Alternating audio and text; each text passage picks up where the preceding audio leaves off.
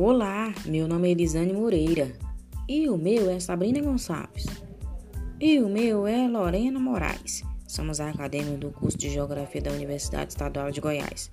Está começando agora mais um episódio da série Cidade e Pandemia, da disciplina de Geografia da de Geografia Urbana aplicada ao ensino.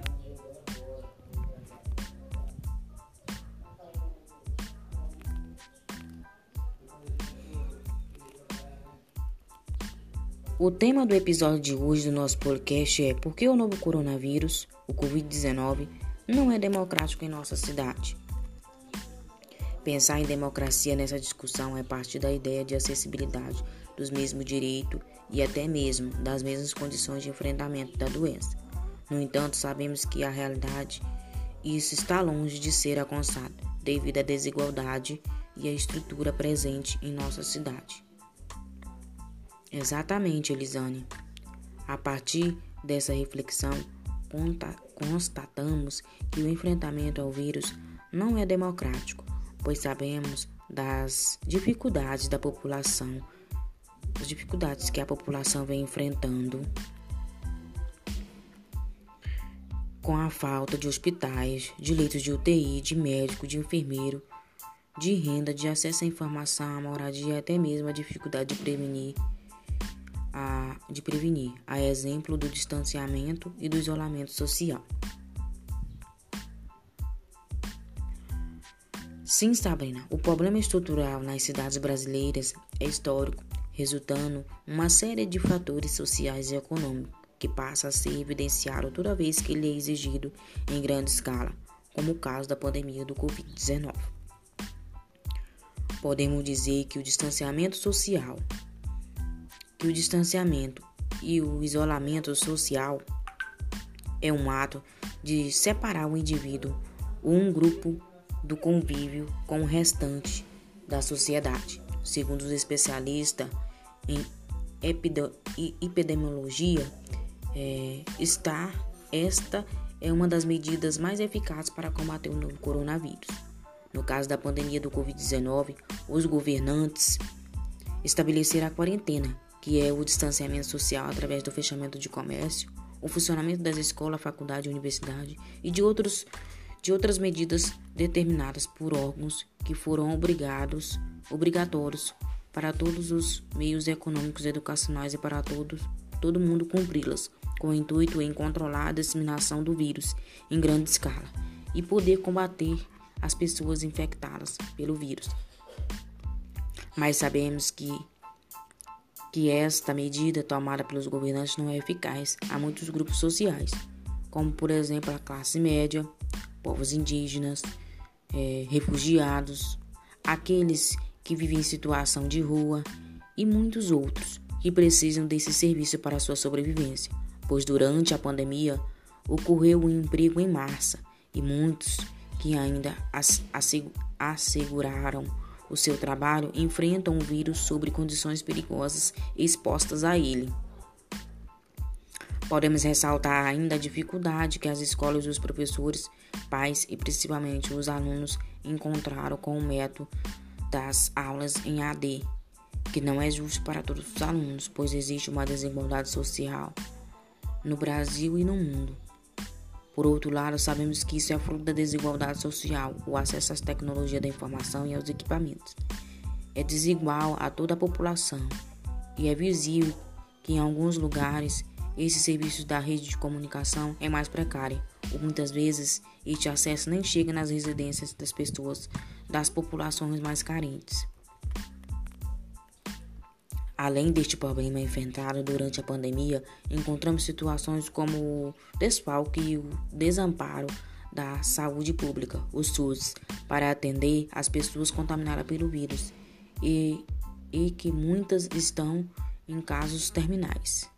Pois é, Lorena, segundo dados divulgados pela Fundação Getúlio Vargas no mês de fevereiro de 2020, era cerca de 65 411 respiradores no SUS e na rede privada, resultando em uma relação de 31 equipamentos a cada 100 mil habitantes no Brasil.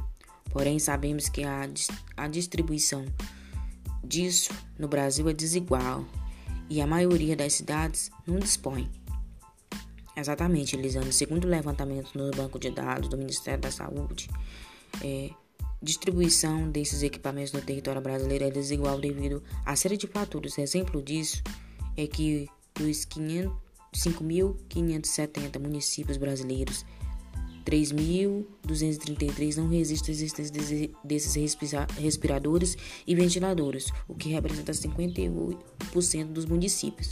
Para completar, 2,7% da população reside nesses municípios, é, desassistidos por, por tanta estrutura.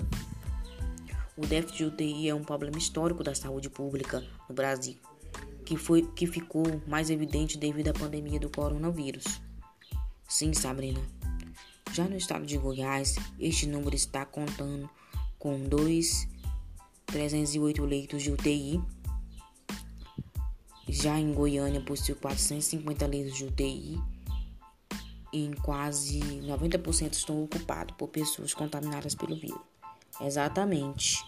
Fazendo essa observação sobre a cidade do interior de Goiás, a cidade de Umas faz parte desses 58 municípios que não dispõem desse, desse equipamento no sistema da saúde, pois, segundo pesquisa, são 5 leitos de UTIs e 5 respiradores e ventiladores para atender uma população de aproximadamente 58.866 habitantes, de acordo com os dados do IBGE. Corretamente, meninas. É, vejam, de acordo com uma entrevista realizada pela CNN Brasil no programa CNN Saúde no dia 3 de abril de 2020, às 5 horas e 46 minutos, mostra que 73% das 58 microrregiões administrativas do Brasil não cumprem a meta de 1 a 3 leitos desse tipo para cada 100 mil habitantes. Sendo assim, é um índice recomendado pela Organização Mundial da Saúde, a OMS e observando que 52,3% dos brasileiros vivem nessas localidades em situação de vulnerabilidade quanto à assistência médica em relação ao Covid-19.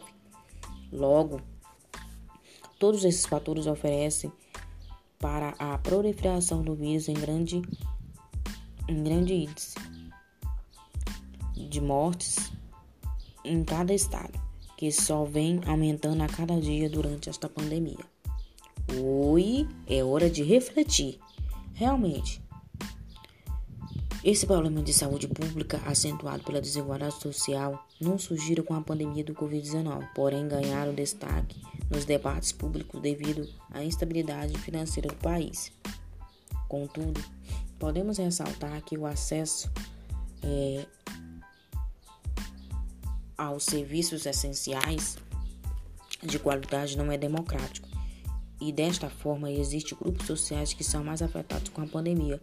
No caso dos grupos minoritários, que, que são as classes trabalhadoras e a classe de baixa renda, que estão sendo abaladas com esta pandemia e com essa estruturação social e governamental. Pois é, Lorena. E agora vamos se refletir. Por que o novo coronavírus não é democrático em nossa cidade? Então, ele não é democrático porque a cidade é desigual, tem bairros bem estruturados e outros não, onde o vírus encontra um potencial de disseminação maior. Encontra um maior potencial de disseminação.